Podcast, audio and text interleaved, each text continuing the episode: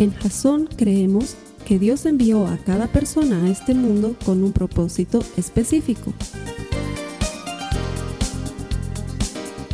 Nuestra misión es ayudarte a que tengas una relación personal con Jesús y a través de ella encuentres ese propósito para tu vida.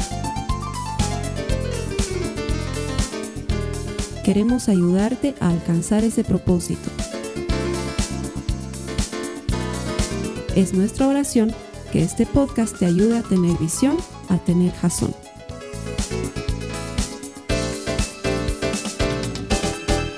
Bienvenidos si te conectas en línea.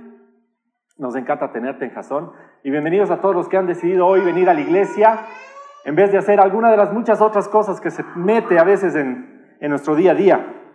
Estamos en la cuarta semana de la serie Milagros. Hemos estado hablando durante ya más de ocho semanas acerca de ese mundo extraordinario, sobrenatural, donde ocurre aquello que no esperabas, aquello que te habían dicho que era imposible. Y durante las últimas tres semanas habíamos hablado de esa parte previa, lo que pasa antes del milagro, el nerviosismo, el dolor, eh, la desconfianza, la tristeza, la espera. Y habíamos aprendido que para esperar este momento que es complicado, este momento que nos cuesta mucho, tenemos que hacer uso de la paciencia, de la humildad.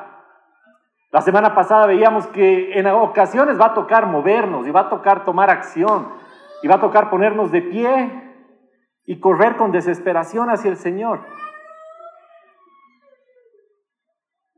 Pero si has estado reflexionando sobre este tema durante la semana, si has estado necesitando ese milagro y has dicho, entiendo, entiendo que hay un milagro ahí al final del camino, pero si Dios me ama y yo lo amo, si Dios se preocupa por mi vida, si yo he estado pasando tiempo con Dios, si yo he estado viniendo a la iglesia, ¿por qué tengo que pasar por este periodo previo? ¿No será más bien que en realidad no le importo? ¿O no será que el que piensa que tiene una relación con Dios soy yo y en realidad Dios no tiene una relación conmigo? ¿Por qué tengo que pasar por todo este dolor, por todo este problema, por todo este periodo de tiempo? ¿No sería aún mejor si Dios me ama no necesitar el milagro, no tener la enfermedad, no perder el trabajo? Y es una pregunta muy válida, porque si Dios nos ama, ¿por qué tenemos que pasar por la tormenta? Y muchas veces esto se transforma en un reclamo, en una duda, en desconfianza y le dices, Señor, ¿será que realmente te importa? ¿Te importa? ¿Te importo? Y hoy vamos a hablar de esto. Y lo vamos a hablar haciendo referencia o basándonos o usando como herramienta uno de los milagros de Jesús, cuando los mismos discípulos le hacen esa misma pregunta y le dicen, ¿realmente te importa? Y le preguntan a Jesús con todo el dolor de sus corazones, ¿Te importa lo que estamos haciendo?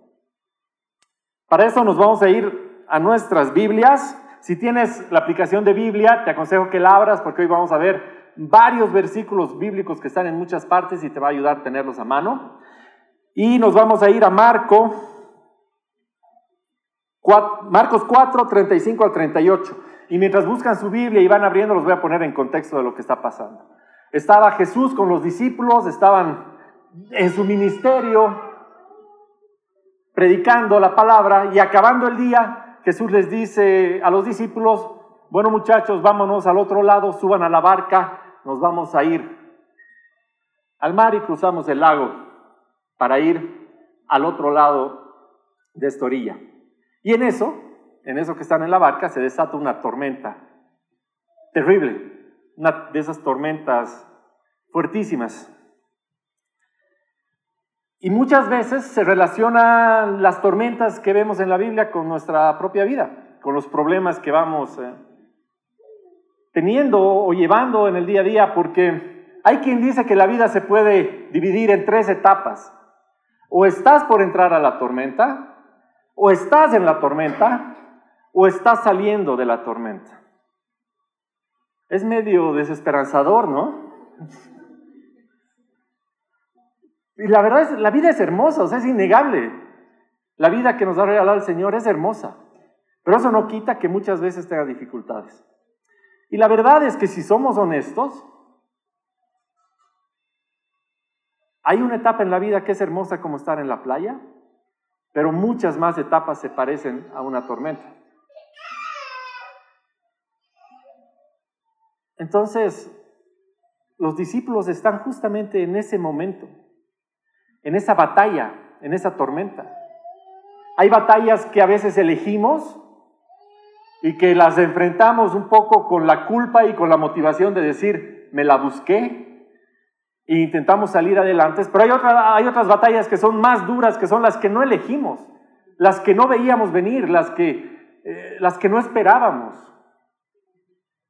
Las batallas que te llegan de golpe, con una llamada que no querías recibir, con un despido que no estaba en tu radar, con un problema económico, con una enfermedad que no estaba en tus planes. Y esas son las más difíciles. Esas son las que nos ponen en el contexto en el que están los discípulos, en la barca, en una tormenta que había aparecido de pronto.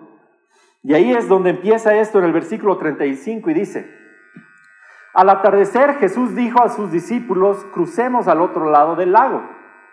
Así que dejaron a las multitudes y salieron con Jesús en la barca, aunque otras barcas lo siguieron.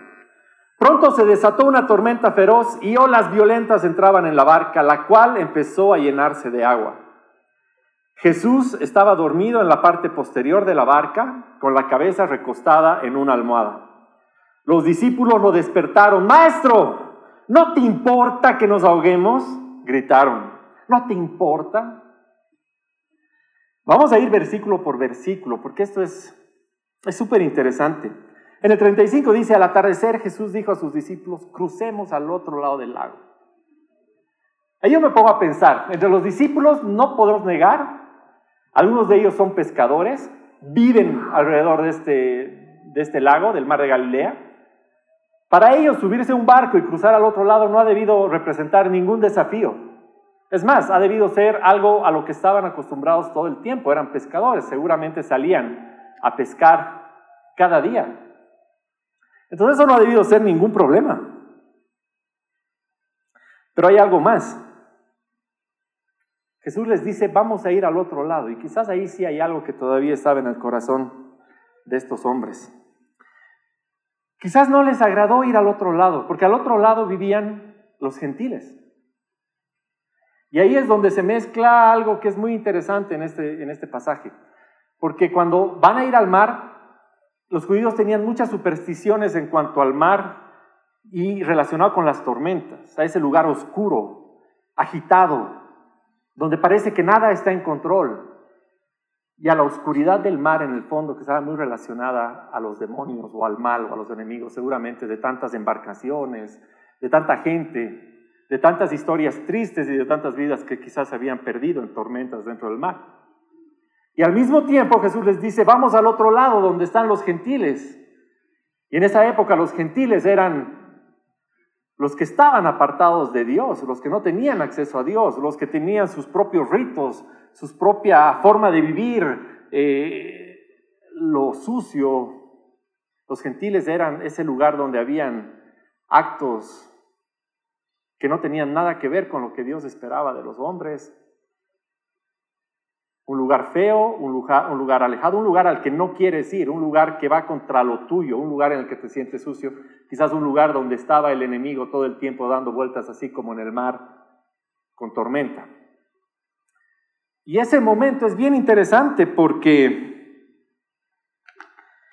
ahí quizás los discípulos ya no estaban tan felices de estar en una tormenta en medio del mar, sabiendo que estaban yendo donde los gentiles.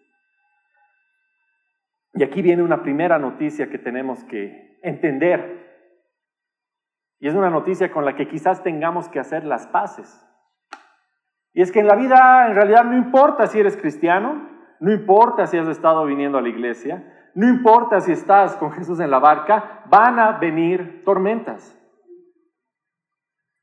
Las tormentas van a llegar. Incluso te diría, no es que hay una letra chica. Cuando el Señor te invita a seguir su camino, no es que hay una letra chica en el contrato que nadie te quiso decir. El Señor te ha dicho, en el mundo, en este mundo que está roto, en este mundo que está sacudido, vas a encontrar aflicción, vas a encontrar dolor, vas a encontrar problemas. Pero Jesús también te dice, yo he vencido al mundo. Entonces la pregunta ya debería ser, ok, tormentas, sé que van a venir, problemas, sé que van a venir, van a ser duros. ¿Cómo hago para yo tomarme de la mano del que ha vencido al mundo para vencer al mundo yo también con él?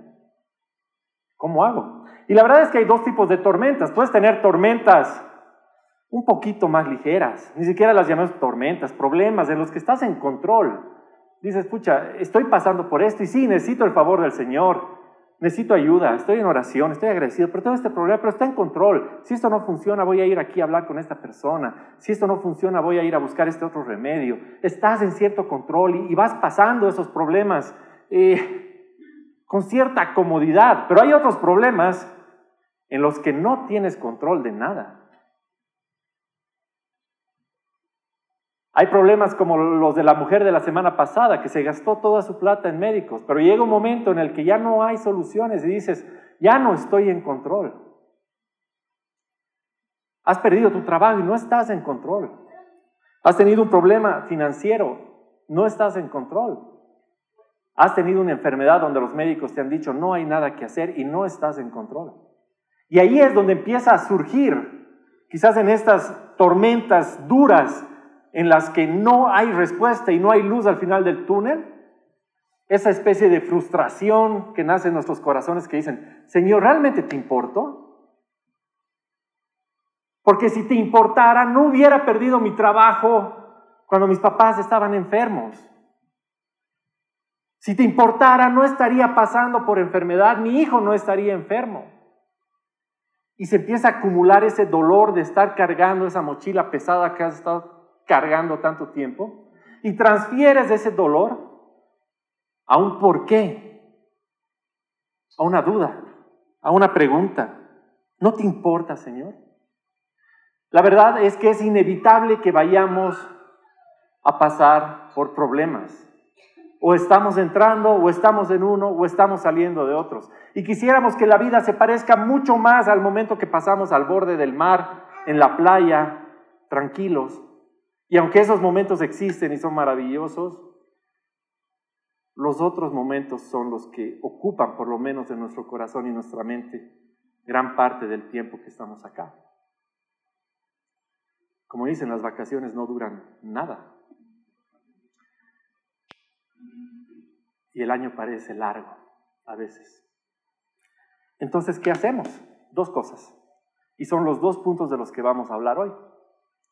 Hay dos cosas que podemos hacer cuando este periodo de tormenta, este periodo previo al milagro, este periodo antes de la solución, este periodo duro por el que caminamos, nos empieza a generar incomodidad o indisposición en nuestro corazón, en nuestra relación hacia Dios.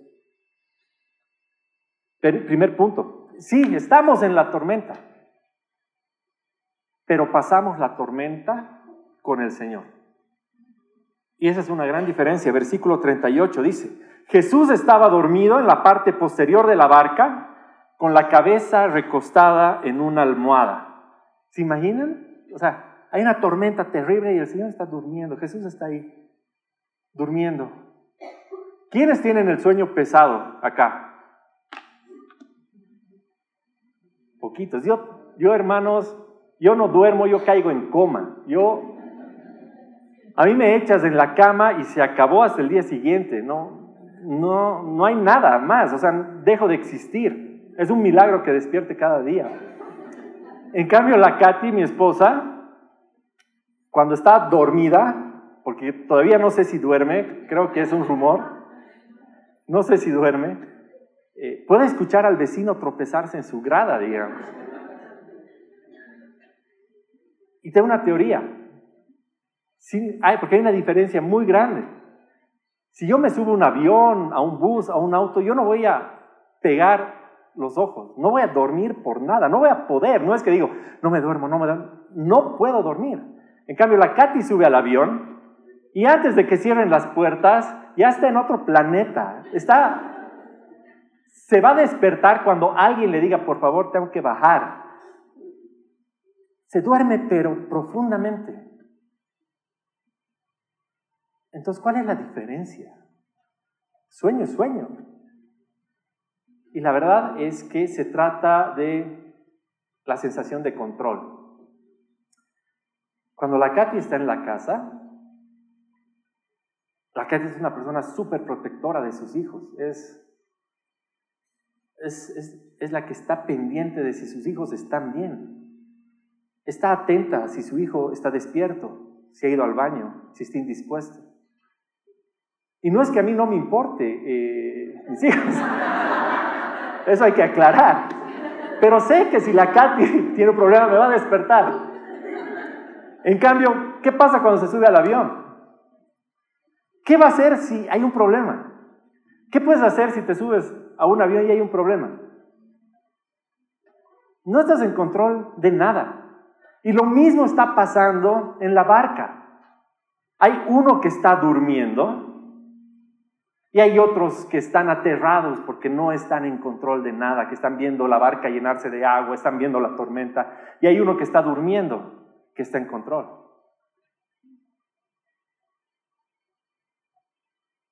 Y así es cuando pasas la tormenta con el Señor.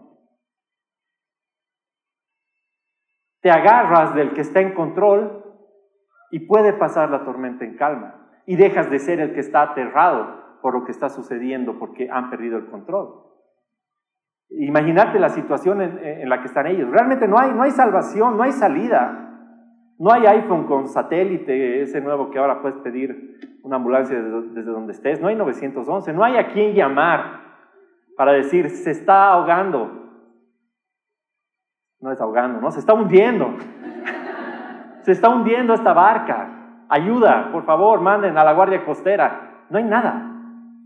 Pero al mismo tiempo hay todo. Porque en esa misma barca está el Señor. Y en esa misma tormenta está el Señor. Entonces hay una diferencia muy grande cuando pasamos la tormenta. Porque la vamos a pasar y nos damos cuenta en la perspectiva correcta que la pasamos con el Señor.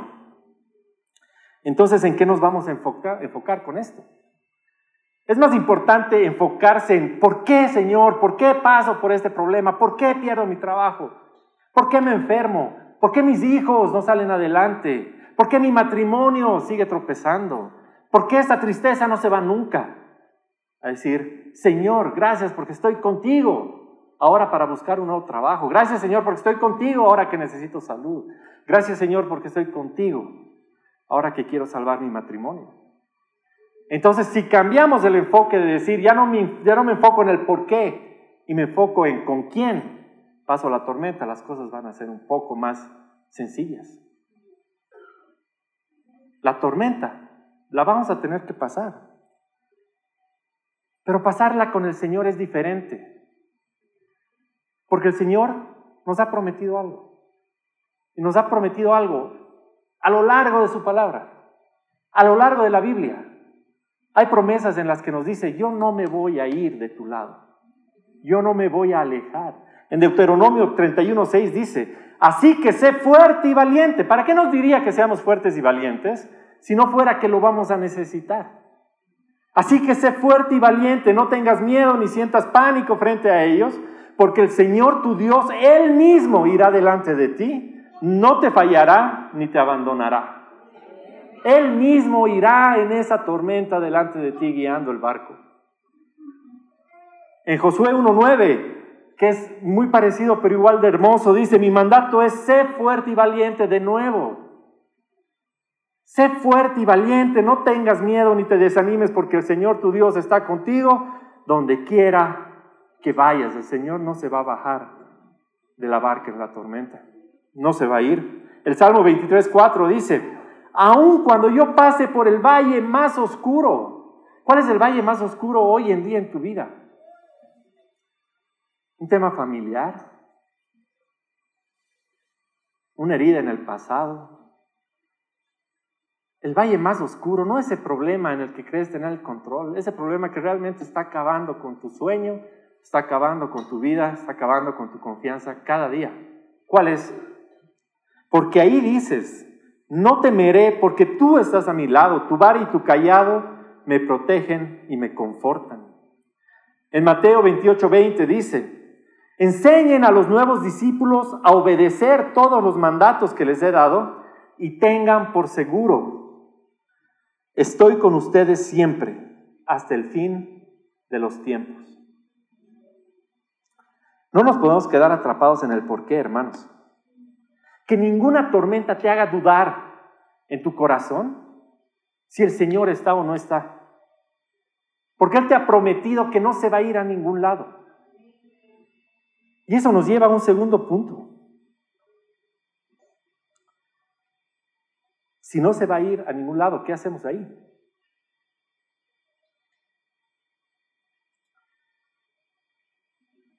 No quiero contarles una experiencia, un milagro, algo que yo haya vivido que sea increíble, porque ese momento es, tuyo.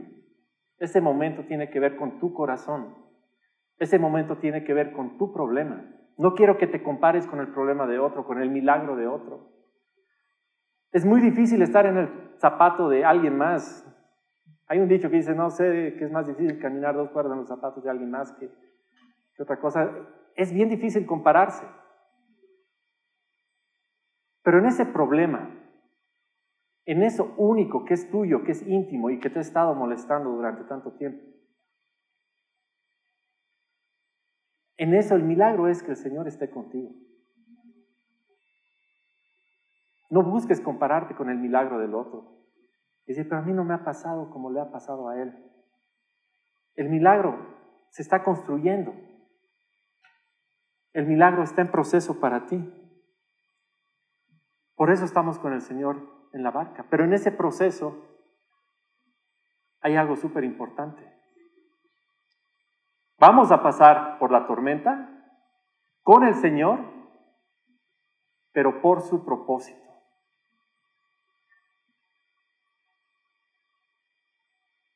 ¿Qué dice el primer versículo que les decía que lo íbamos a ver también al final? Jesús les dice, vamos al otro lado. Muchachos, a la barca nos vamos al otro lado. Y yo quiero preguntarles, en otras palabras, los discípulos estaban en la tormenta porque se habían alejado del propósito de Dios.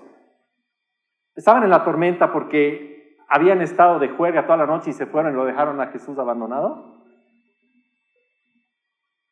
Estaban en la tormenta porque habían sido obedientes y estaban siguiendo las instrucciones del Señor.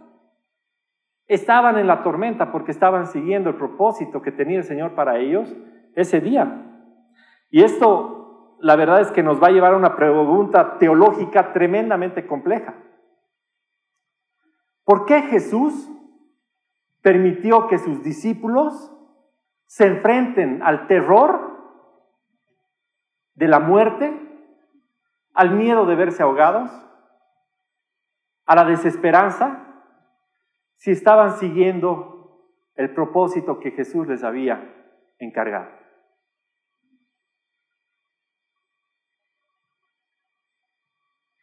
Y la respuesta, hermanos, es que no tengo idea.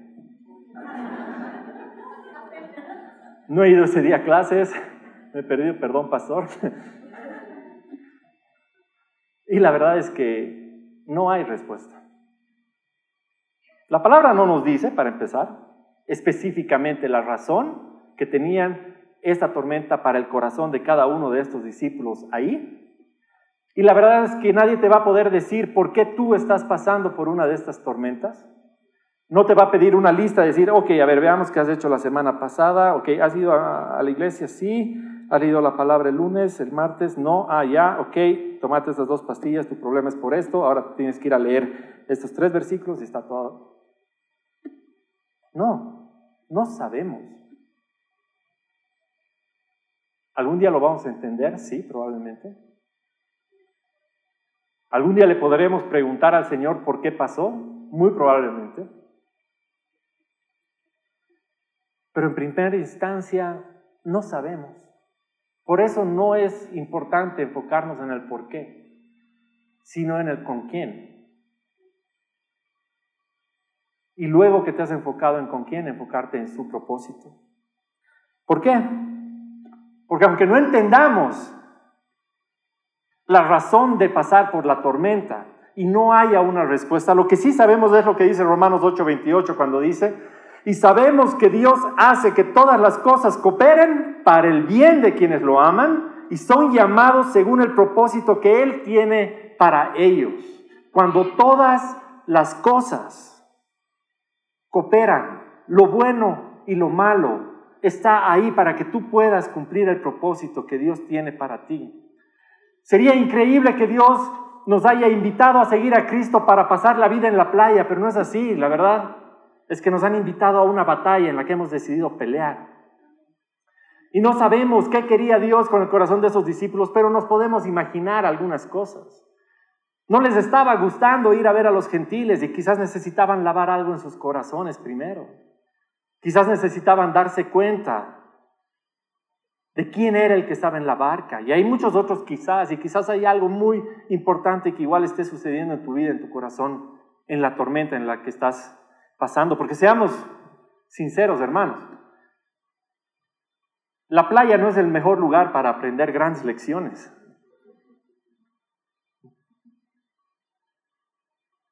La tormenta es donde se necesita fe para cambiar nuestros corazones.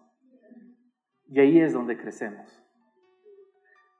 Quiero que pienses un ratito en Pedro, mientras leemos lo que sigue a continuación. Pensé en Pedro mientras leemos esto.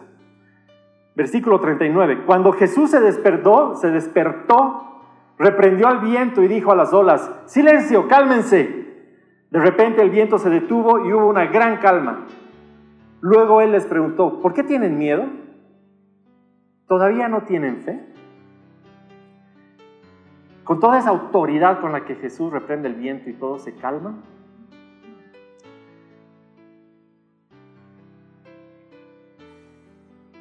Yo me pregunto, ¿cómo es ese momento en el que Jesús cambia finalmente esa tormenta por paz? Esa tormenta gris por ese sol que no veías hace tanto tiempo. Y aunque el objetivo final no es el milagro, porque no lo es, lo que pasa seguramente en el corazón de Pedro ha debido ser increíble. Pónganse en el lugar de Pedro, pescador. ¿Cuántas veces no habrá salido a ese mar en tormenta? ¿Cuántas veces no habrá tenido que volver de pescar en tormenta? ¿Cuántos sustos, cuántos miedos habrá tenido? Para él no era nuevo. Sin embargo, estaba muerto de miedo ahí en ese barco. Creía que se iba a caer, que se iban a hundir, que se iban a morir. ¿Cuántas veces ha sentido desesperanza en la tormenta? Pero algo ha tenido que pasar en esa barca para que en primera de Pedro 5:7 el mismo Pedro diga, así que pongan sus preocupaciones en las manos de Dios pues Él tiene cuidado de ustedes. ¿Qué ha tenido que pasar en Pedro para que se transforme del, ¿acaso te importa? ¿No te importa que nos vayamos a morir? A decir que nos deshagamos, que nos quitemos, que depositemos, que echemos todos nuestros problemas, nuestras ansiedades y nuestras preocupaciones a Dios, a Jesús, que Él es el único que puede cuidar de nosotros. ¿Qué ha tenido que pasar en ese corazón para que se transforme de la duda a la certeza de que la única manera de pasar la tormenta, cuando vamos con el Señor y estamos siguiendo su propósito, es tener la confianza de saber que Él está cuidando de nosotros? Esas cosas no pasan en la playa, hermano. Esas cosas pasan en la barca porque algo muy grande ha tenido que pasar. No sé si estás entrando en la tormenta, no sé si estás ahorita en la tormenta o si ya estás saliendo de la tormenta para un periodo de playita rica. Pero debería preocuparnos cómo va a pasar la tormenta a alguien más, alguien que no ha conocido al Señor, alguien que no tiene esperanza, alguien que no tiene cobijo, alguien que no tiene una comunidad, una iglesia de cual agarrarse.